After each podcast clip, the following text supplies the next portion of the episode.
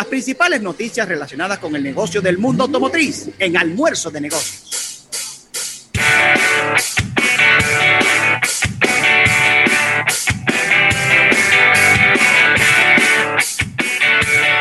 Bueno, y estamos aquí de regreso ya en este en esta sección, la, la única sección de este programa que tiene ruedas manejando los negocios con nuestro compañero Alfredo Nin.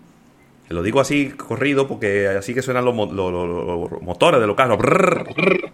¿Cómo estás, Alfredo? Bienvenido. El efecto especial, efecto especial, todo muy bien. Eh, viendo la lluvia caer, mucha lluvia en estos días. Eh, eh, con este calor que hace, digo que la naturaleza responde de alguna manera a, lo que está sucediendo. Y todo bien, chicos. el sector automotriz caminando a su modo, cada día más viendo cómo cada concesionario junto con algunas entidades bancarias y de manera independiente lanza ofertas para tratar de hacer el, el de colgar el anzuelo de los, de los consumidores o, o clientes. Y de verdad que está bien entretenido el asunto de ver toda la creatividad que están teniendo a nivel de ofertas de financiamiento a largo plazo. Ahora con el, con el tema del encaje legal, un dinero fue destinado al, sector automotriz, ya se está utilizando para, para crear ofertas de tasas fijas hasta el 2023. Así que están fajados, están fajados la gente del sector automotriz en República Dominicana viendo cómo se hace el asunto. Ahora mismo tú vas a un sitio, te reciben tu carro, sí. te dan facilidades para completar el inicial, o sea que tú tienes que dar el inicial. También te dan facilidades para completar el inicial, te dan ofertas de tasas que tú tienes un menú completo para elegir con fechas de pago bien extendidas. Pero como quiera, las ventas no significa que se hayan disparado de manera significativa porque la realidad, la realidad es la realidad. Esto está duro, señores. Mira, Alfredo, yo... Más o menos el termómetro que tengo, el termómetro que tengo así rápidamente, que quise dar de introducción. Sí. De lo que es el sector automotriz nacional e internacional también, porque a nivel internacional el mundo está igual, ¿eh? Hmm. el mundo está parejo en, mucho, en todos los sentidos. Mira, te comentaba, Alfredo, eh, cuando hablábamos esta mañana, he notado algo en las últimas cinco o seis semanas que me ha llamado poderosamente la atención. Y es que antes uno cuando, obviamente, eh, quizá partiendo de la premisa del gran cambio que ha habido en la movilidad eh, eléctrica en nuestro país, pero que la movilidad eléctrica se ha concentrado en automóviles. La gente habla mucho de los Tesla, del, de los BMW, el i3, el E8, el Volt, el Ionic, todo el Leaf, todos esos vehículos eléctricos. Está también los, los de Jack, eh, bueno. Pero he notado en las últimas seis semanas para acá, ocho semanas posiblemente, una gran eh, ofensiva de importadores de motocicletas eléctricas.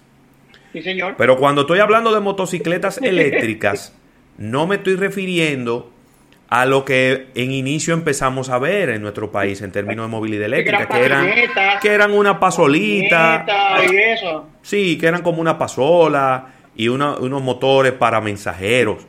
No, ya yo estoy viendo unos motores de 250 cc, de 300 cc, de 350 cc. Es decir, estoy hablando, tú estás hablando de unas motocicletas grandes, motocicletas, pudiéramos decir, de, velocidad y para trasladarse de una ciudad a otra o para recorrer el país, pudiéramos inclusive decir. Sí, las cruisers, las cruisers que pueden ir de una ciudad a otra sin problema con con alto confort, con buenas prestaciones, con un look, porque se ven, mucho más eh, agresivas. bonita, muy bonita. Y, recuerda que cuando estuvimos comentando el tema del Tesla del presidente con el experto amigo de la gente de Giga Auto, eh, acuérdate que yo cerraba el comentario con él de que, ok, le estamos haciendo mucho caso al sector automotriz, autos eléctricos, pero las motos, eso está impactando, pero como tú dices, iniciamos con patinetistas, hay unas opciones de pasola que son muy interesantes. Sí. Sin embargo, ya el impacto llega a nivel grande. Y igual en esos sectores hay mucha competitividad porque no es solamente una casa que está trayendo ese tipo de motos. No. Son incluso importadores de que venden volúmenes grandes de motos convencionales que ya entraron en el tema de la oferta eléctrica con precios interesantes eh, y un sinnúmero de cosas más. Yo lo comenté la semana pasada y le estamos echando el ojo a eso. Bueno, yo tengo un amigo, Juan Carlos de la Cruz, Sí. es apasionado de la moto, que tiene cuatro motos, cuatro tiene. Y él cambió una de las convencionales por una de estas eléctricas ya deportivas Sí. y está encantado. O sea, dice que rinde súper bien a nivel de prestaciones de aceleración, Pero estabilidad. El consumo es una locura. Incluso, oye bien, él compró una Motoneo. Recuerda que Motoneo Sí. fue de los primeros que iniciaron a hablar el tema de motos o pasolas o, o motos eléctricas. Y ahora Motoneo fue adquirido por el Grupo Martín. Oh. Motoneo está trayendo una moto que parece una moto de esa grande, ápera. Tú la, tú, tú la ves y tú dices, pero es una belleza bella, pero preciosa. Entonces compró ese Motoneo, me dijo que le dieron una muy buena oferta. Claro, él es motorista. Él sabe, él sabe lo que anda buscando, ¿entiendes? Claro. Él, no, él no cambió una moto convencional porque sí, ¿entiendes? Cambió, él puso, puso, su, puso su moto, él, él hizo su indagación. Entonces, la moto duró un par de semanas, se la enseñó un par de amigos y hubo un amigo que se la quitó de la mano. Ay, mi madre. La tuvo que vender porque el tipo que no creía en motores eléctricos, una vez lo probó, el tipo dijo que esta es mía, tú vas a buscar otra, pero esta es mía. Oye, eso. Me cuenta, me cuenta Juan Carlos. Entonces, el auge también por ese lado a nivel eléctrico. Es que si nos ponemos a ver, chicos, yo que llevo el récord de, de los programas, de los temas que hablamos, Sí. el 80% de los temas que hemos hablado en este año ha sido de movilidad eléctrica. Claro. De lanzamientos internacionales, de movimientos locales o internacionales, de noticias mundiales, de novedades en el sentido de nuevas tecnologías. Hoy día, las divisiones eléctricas de cada fábrica son los que están creando las noticias. Eh, Sí. Porque es algo, como su nombre lo dice, nuevo. Mira, no- Sí. Alfredo, nosotros acabamos de recibir en temas de expectativa el lanzamiento mundial, no para la República Dominicana, porque la marca nos está especificando que esto pudiera estar llegando 2021 a, a nuestro país, y es el lanzamiento de la nueva Peugeot 3008. Un lanzamiento que nosotros no identificamos mucho porque son los Claro. vehículos que, que estamos usando de manera personal en estos instantes, pero yo me atrevo a adelantarme a que lo que se va a lanzar es el vehículo híbrido. El híbrido ya está, pero que se va a lanzar ya de manera mundial. Sobre Y pudiera venir un eléctrico también. Esos serían los lanzamientos. Ay, ay, mi madre. tuve ¿Cuándo una, era? una buena conversa- una buena conversación con Jochi Pichardo, gerente de ventas de Peugeot, República Dominicana Técnica. Hey, ese es mi hermano. Vimos, vimos un auto interesante en la Autoferia Popular. Y bueno, ahí aparte me dijo, mira, lo que viene con lo que viene con la plataforma 3008 es una cosa... O sea, eh, eh, ha, po- ha posicionado a Peugeot en otro, en otro lugar. En otro nivel. En otro nivel que le hacía mucha falta a la marca francesa, que es una marca históricamente Y, espectacular. vie- y viene ya próximamente que tú lo presentaste y lo elegiste como tu vehículo favorito de la Autoferia Popular, el 208. Ya viene para República Dominicana y se hará un programa especial de almuerzo de negocios con relación a Sí. eso. Es decir, a y, la, ve- y, la ese 20, lanzamiento. y la 2008 eléctrica también. Eso te iba a decir, pero recuerda que sobre ese 2008, se lo dije en la Feria Popular, es que se, eso del, del 12, do- 2008, 2008. esa- eh, toda esa configuración, toda esa agresividad aerodinámica, todos esos detalles de belleza, van a ir hacia la 3008 nueva. O sea, es Uy. una transición que está haciendo el Peugeot. Cuando dan los primeros pasos con la nueva 3008, que ha sido el hit de los últimos años de Peugeot, ellos dicen, bueno, pero vamos a seguirle metiendo fuerza por aquí. Y entonces presentan el concepto del 2008, que ustedes lo vieron, fue mi auto favorito de la autoferia. Y eso se va a transferir a lo que es la 3008. Señores, eso va a ser un espectáculo. Oye, Eh, yo lo auguro desde ahora. Alfredo, cuando todo se normalice y cuando llegue el vehículo, tendrá éxito en ventas. Eso yo lo auguro, Bueno, óyeme. Tiene un precio, un precio bastante bien sugerido y, ustedes van a ver que la calle se va a llenar, sobre todo del amarillito. Rafael, es, lo que, es que lo que tú pagas por lo que recibes. Porque es que eso es importante. La gente tiene que educarse. La gente le gusta comprar mucho lo que tiene el otro. Pero la gente, si es inteligente, que hay algunos o muchos, usted tiene que saber que por lo que usted paga, que usted está recibiendo equipamiento, calidad, qué agregado le da la marca, servicio, pieza, el respaldo del concesionario, eh, un sinnúmero de cosas. Entonces, por lo que tú pagas en una 3008 lo que tú recibes, y tú lo pones par a par con los homólogos de su categoría, bueno, por eso el éxito de la 3008, no es por otra cosa. ¿eh? Además, chicos, ustedes son users del 3008, eh, el look and feel es bello, o sea, es una combinación de cosas. Es muy premium el producto, muy premium. Eh, es, un producto que sin quererlo está compitiendo con una serie de marcas de muy alta gama. es decir, personas que, ¿quién diría que la gente pensaría en adquirir entre una Peugeot 3008 y adquirir un Audi, un, óyeme, la gente lo piensa, ve los dos vehículos y lo piensa y digo, wow, wow, ¿cuál me compro? Entonces, eh, ha generado esa situación y vienen esos lanzamientos próximamente. Qué bien. Entonces, aquí tengo al punto que al punto que iba Rafael para finalizar es ¿Tú crees, Alfredo, que podemos eh, recibir o podemos predecir que va a haber un enamoramiento de la gente con las motocicletas eléctricas igual o quizá mayor que el que ha habido con los carros. Porque yo inclusive pienso, yo me estoy yendo por otro lado, yo me estoy yendo por el lado de la contaminación, por el lado de... En estos días escuchaba a nuestro amigo eh, Hugo Veras hablando que todavía aquí se traen motores de dos tiempos todavía. Que, Motores de dos tiempos. De dos tiempos, que no hay una cosa que contamine más que un motor de dos tiempos. El motor de dos tiempos. No hay, no hay, regulaciones y lo consiguen regalado, lo consiguen de, regalado y le sacan dinero, pero para que no hay regulaciones. Pero entonces tenemos que pedir que, tenemos que pedir que haya regulaciones y debiéramos de pedir que hayan algún tipo de incentivo para ver si podemos reducir la el ruido, la, contaminación sonora que tenemos en nuestras ciudades. Señores, que cada cinco minutos pasa un motor por el frente de la casa de uno.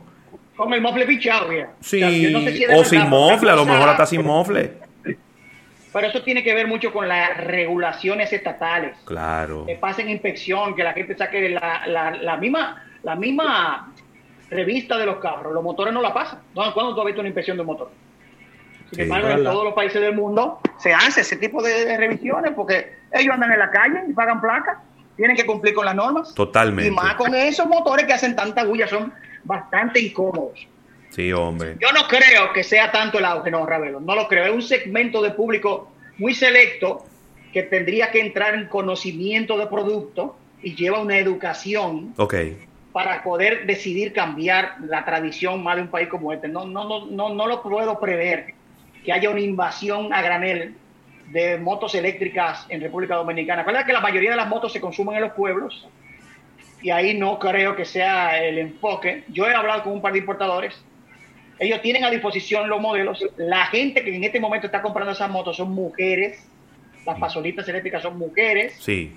Eh, según me cuentan, las mujeres que más se inclinado a la pasola eléctrica, por eso de que le molesta el sonido a la mujer. Sí y el tema de consumo, en la son bonitas. muy bonitas. De, motores eléctricos que hay, todos tienen un buen look and feel, o sea, muy atractivo a nivel eh, físico. Pero los hombres siguen siendo muy tradicionalistas con sus motores, o sea que va a tomar un tiempo. Sí, bueno. Y eso de los motores grandes, motores grandes, mm, también hay mucho de tradicionalismo, hay muchos grupos ya armados de, de historia que disfrutan de sus motos muy potentes, con el sonido de una moto ya de alta cilindrada ya es sinfónico. Ya eso es, ya eso para tú quitarle, óyeme, ya un, motor 1100, un motor ese sonido violín allá arriba a 12.000 revoluciones por minuto, ya eso hay para sustituirlo hay que pensarlo bien. Vamos a ver, porque ya eso es una satisfacción muy propia del usuario, que cuando van en grupo, son motores que se van a pasear ese, ese, ese sonido eh, de adrenalina. Vamos a ver qué pasa, pero no, no, no creo que sea muy impactante la entrada masiva de motos eléctricas en República Dominicana, por lo menos.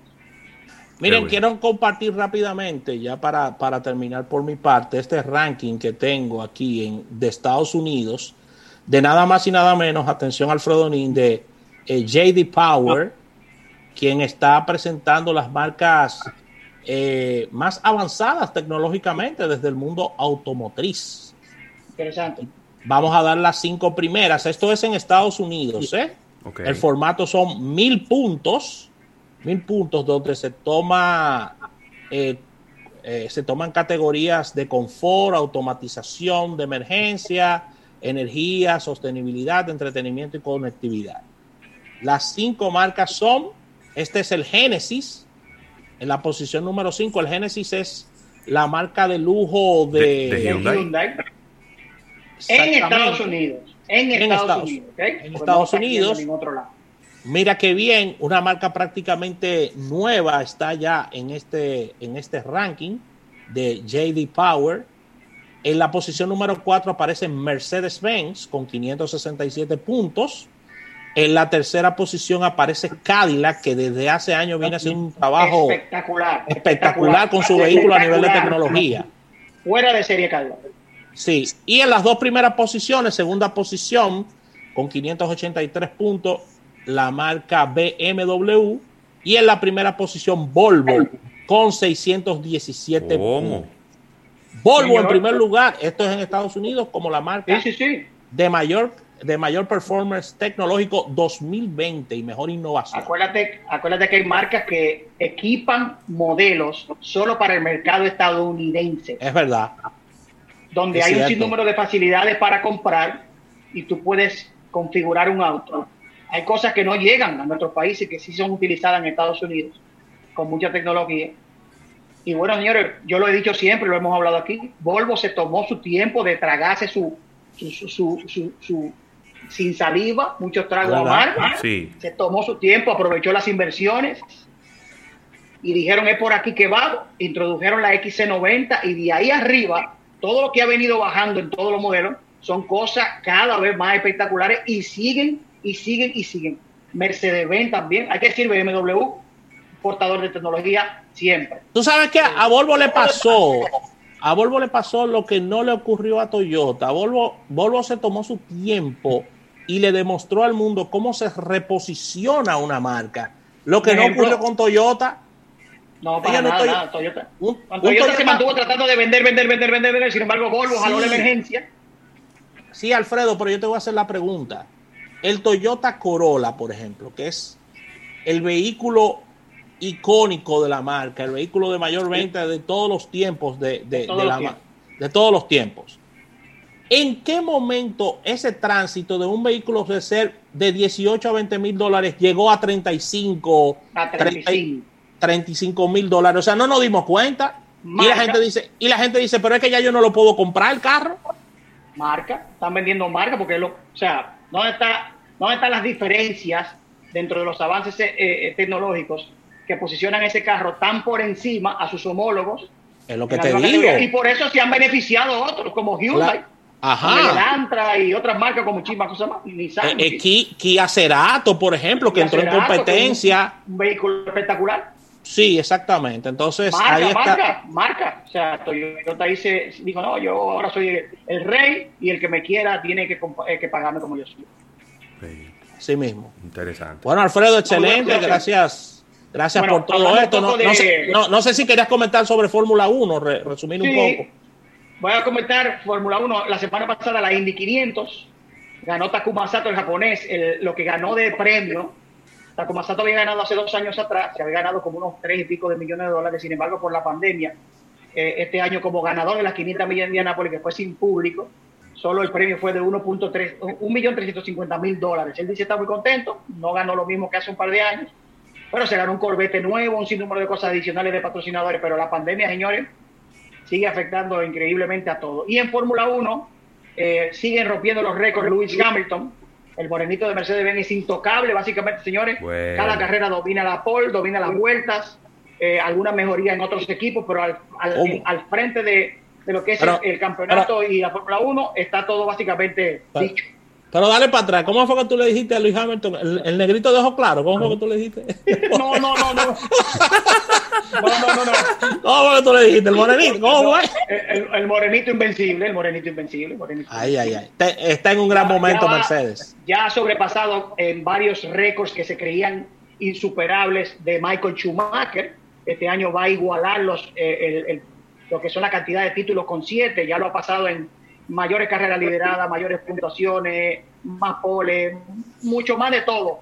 Eh, eh, en un equipo que sigue siendo el, que domina, que se espera que sea lo mismo para el año entrante, lo que se espera que en el 2022 con las reglas nuevas eso pueda cambiar, pero Mercedes-Benz es muy poderoso y desde ya está trabajando en un auto 2022 que seguro va a ser un, auto que domine. Él no tiene contrato ahora mismo firmado, Lewis Hamilton, pero todo el mundo está muy claro de que él no va para ningún lado. ¿Y para dónde diablo va? Pero, pero entonces lo estaríamos perfilando como el mejor piloto de todos los tiempos, por encima de Schumacher, de, de Ayton Senna en ese grupo. Eh, eh, hay, hay especialistas de la Fórmula 1 como Murray Walker, uno de los grandes comentaristas, analistas, periodistas de la Fórmula 1 de décadas, que hoy día lo posiciona hasta en mejor posición que Schumacher de los últimos tiempos por los resultados que tiene.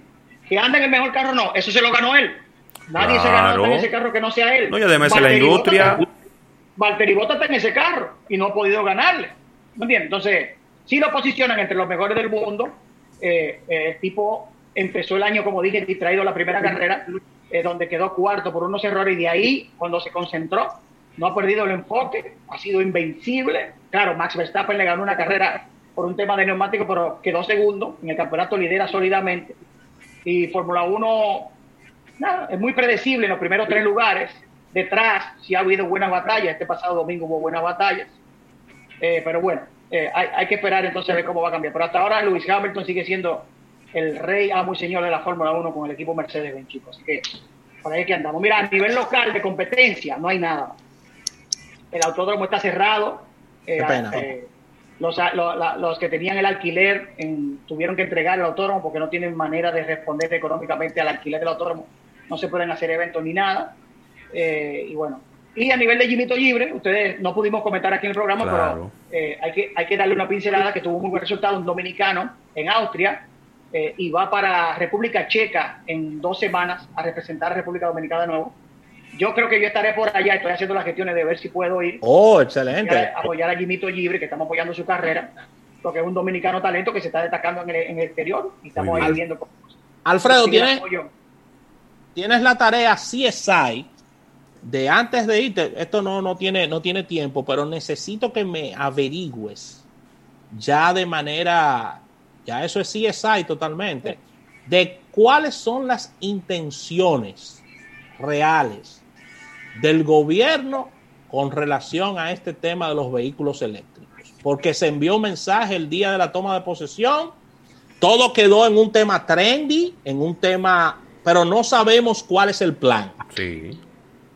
No sabemos cuál es el plan. Hay un ahorro, hay una intención, pero no. Te voy a dejar, se voy a tirar esa pelota, claro.